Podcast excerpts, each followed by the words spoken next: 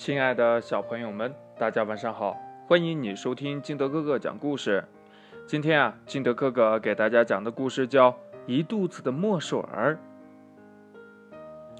话说呀，海洋里的鱼儿们召开大会了。开大会干嘛呀？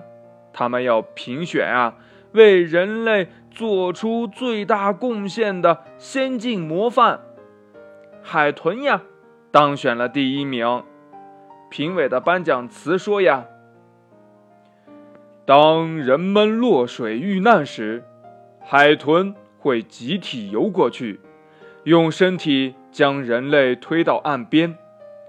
这见义勇为的行为是大家的楷模。”乌贼不服呀，哼！海豚救人，谁看见了？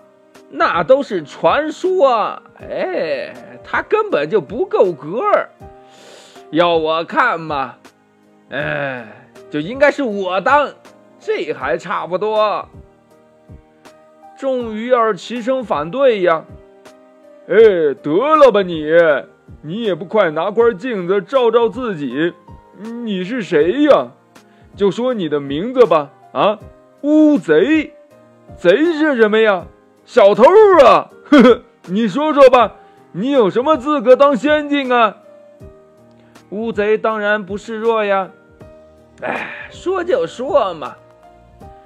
茫茫大海，生物万千，哎，只有我老乌呀，是一肚子的墨水呀。哎哎哎，说你们呢啊，说你们呢。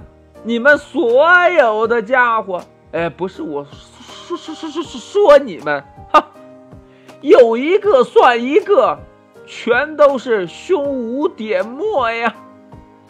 乌贼的话还没有说完呢，就被鳗鱼打断了。你还好意思说？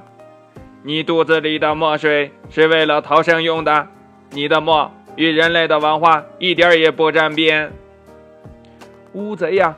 还想申辩呢，可是周围呀全都是反对他的声音，乌贼呀只好灰溜溜的走了。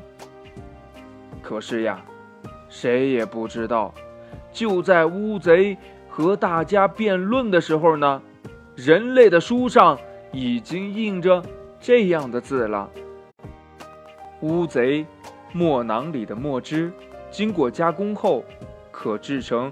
印刷用的油墨，亲爱的小朋友们，要是能把这句话告诉海洋里的鱼儿们，你想想看，这乌贼能不能当上先进模范呢？